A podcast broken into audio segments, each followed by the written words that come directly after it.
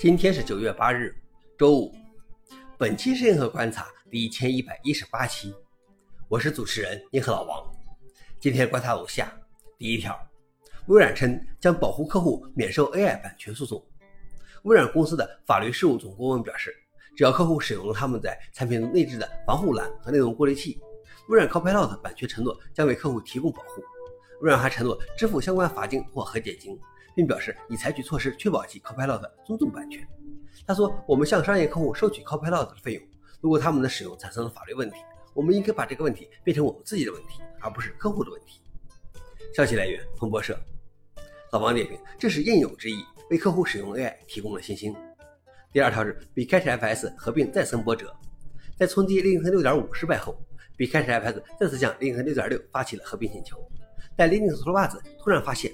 不但 Bcashfs 的拉取请求没有使用带有 PGP 密钥和现任链的签名 Git 标签，更严重的是，它没有新建入 Linux Next 数。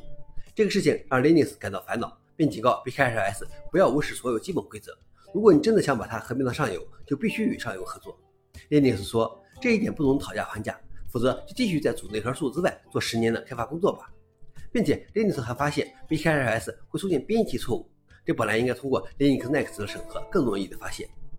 消息来源 f o r Linux，老王点评：Linux 本来是乐于看到 Bcashfs 进入内核的，但是现在看起来不守规矩的 Bcashfs 很难在这个窗口进入 Linux 6.6了。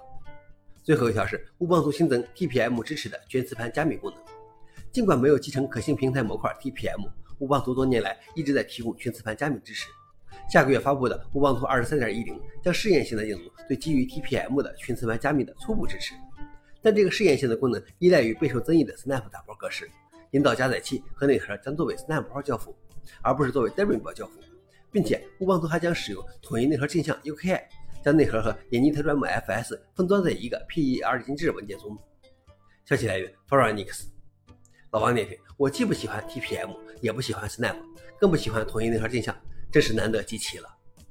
以上就是今天的硬核观察。想了解视频的详情，请访问随附链接。谢谢大家，我们明天见。